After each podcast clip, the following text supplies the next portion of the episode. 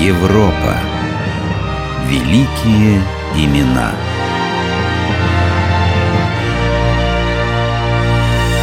Августин, священник из Тагасты, почти 40 лет шедший к истине и нашедший ее.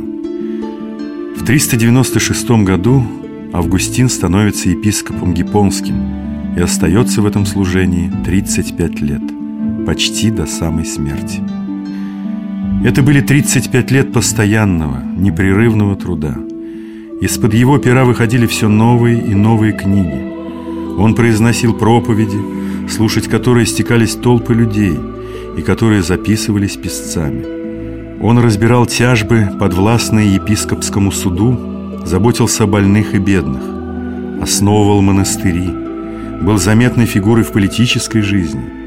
Нет-нет, Августин не был затворником-богословом. Он служил людям, служил церкви, его литературные труды были лишь частью этого служения. Сегодня трудно представить, как в отсутствии телевидения, газет, интернета человек, благодаря лишь своим мыслям, отраженным в слове, в короткое время обретает известность в христианском мире как знаменитый богослов и философ Европы.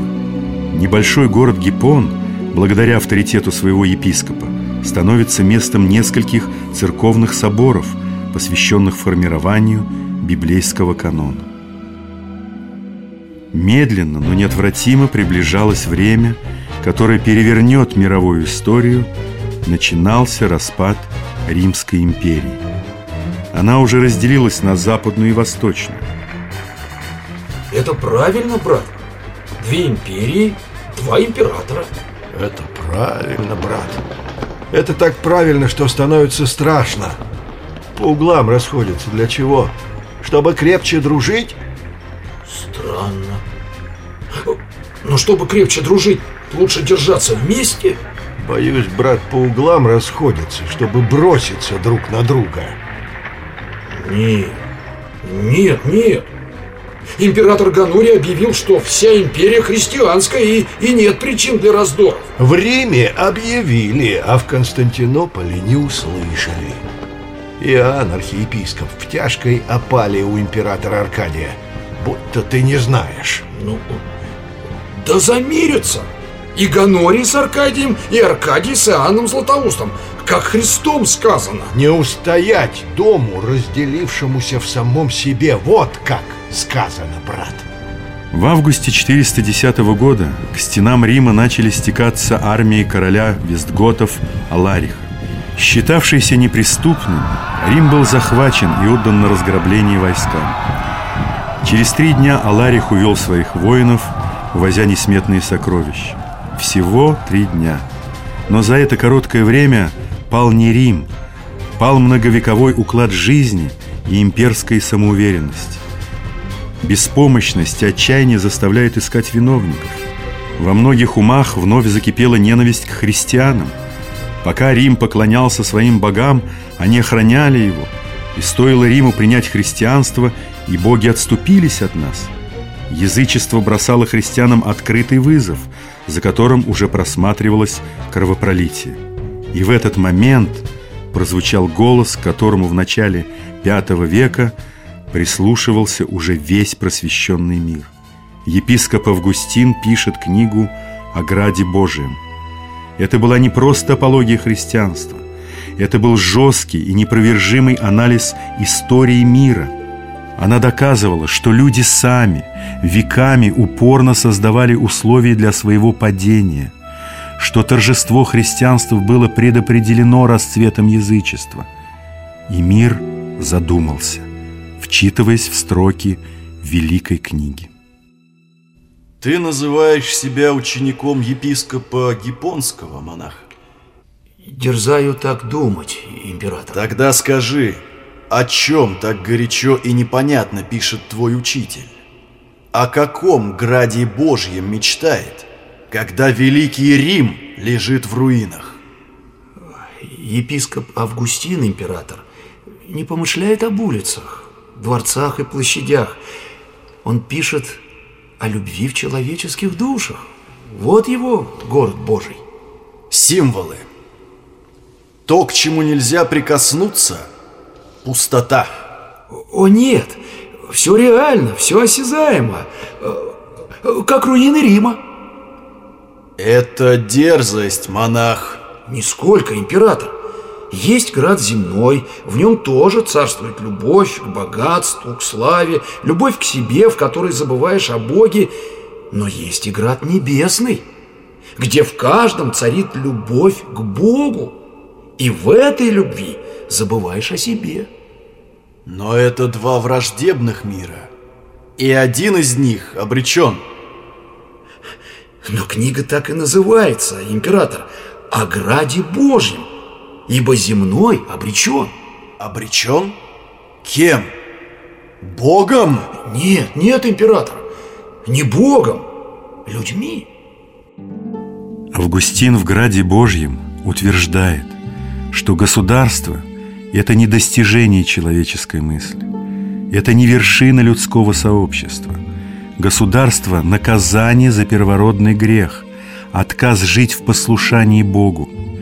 Это не способ достичь счастья и блага, это всего лишь инструмент выживания в мире, отдалившемся от замысла Творца – и потому любое государство – это господство одних людей над другими, а значит, источник недовольства, сомнений, конфликтов. Не Бог затеял эту коварную игру. Люди когда-то сказали «дай нам царя, будем подчиняться ему».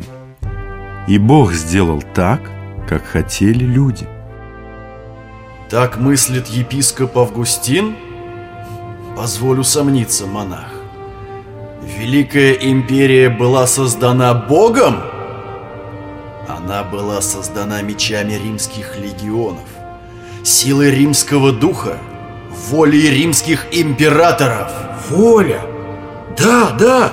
Главный дар человеку – свободная воля. И куда направлена моя воля, решаю только я. О да, император! Ты начинаешь понимать, ты уже приблизился к сути. Приблизился? Да. Куда направить свою волю, решает сам человек. Но воля бывает доброй и злой. Ты замечал, император, кто-то пройдет по саду могучей поступью и раздавит травинку, проросшую между мраморных плит, а кто-то заметит ее и аккуратно переступит. Мы о травинках или о законах жизни? Травинка – это и есть жизнь. И воля человека должна быть направлена на то, чтобы сохранить... Одно из имен Бога – жизнь. И добрая воля во всем должна стремиться к Богу, забывая о делах земных, а кормить голодных, удерживать народ в повиновении, отражать набеги врагов – все это злая воля. Ты и меня обвиняешь, монах? Нет. Обвинять признак злой воли. Я только пытаюсь объяснить, император, что мир замышлялся иным. Ни голода, ни насилия, ни врагов, только служение жизни, травинки, друг другу, тому, кто нас создал и ждет. Ждет? Там, в Граде Божьем. Жизнь бесконечна, император. И мы свободны выбирать, войти ли нам в град Божий или не заметить его. По-моему, ты хочешь сказать, что не всякая жизнь бесконечна? Посмотри в себя. Ты видишь град Божий? Нет. Значит, ты прав. Не всякая жизнь бесконечна. Ох, как не случайно раскрылась эта многотомная книга в то время и в том месте. Град Божий точно обозначил границу, где кончалась античная история и начиналась новая эпоха – христианское средневековье. Епископ Августин, может быть, впервые доказал, что церковь не придаток государства, не часть империи, не инструмент в руках правителей, а средство спасения и надежный путеводитель в Царство Божье. И как бы ни старались учителя Града Земного доказать, что церковь явилась гонителем всего разумного и нового, Но именно отсюда, от понимания церкви как твердыни христианства, начинались истоки новых традиций, обычаев, наук, всего того, что мы называем современной культурой. Книги о Граде Божьем не пришлось заваляться в пыли библиотек. Ее изучают, с ней спорят, на нее ссылаются, как на неколебимый авторитет, богословы всех времен, и католики, и православные, и протестанты. Это понятно. Град Божий – это пункт назначения, к которому ведет только один путь. А найти его среди множества дорог и бездумно натоптанных тропинок сложно. В 426 году епископ Августин ушел со своей кафедры. Ему было 72 года. Но надежда дожить свой век в покое, отдавшись писанию книг, оказалась напрасной. Христианский мир атаковала новая ересь – арианство, суть которого сводилась к тому, что Христос был лишь одним из творений Божьих, а следовательно не равен Богу. И годы, оставшиеся до конца земной жизни, Августина дает борьбе с этим учением.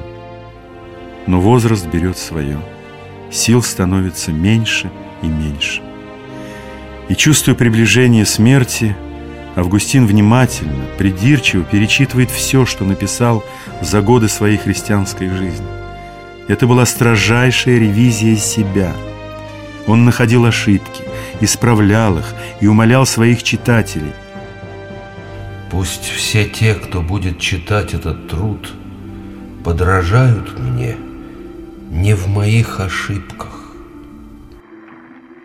Видишь, брат, и великий Августин умел ошибаться. Вижу, брат, умел. Думаю, только не ошибками он в веках останется. Правотой. ошибки, что ж, ошибки исправить можно.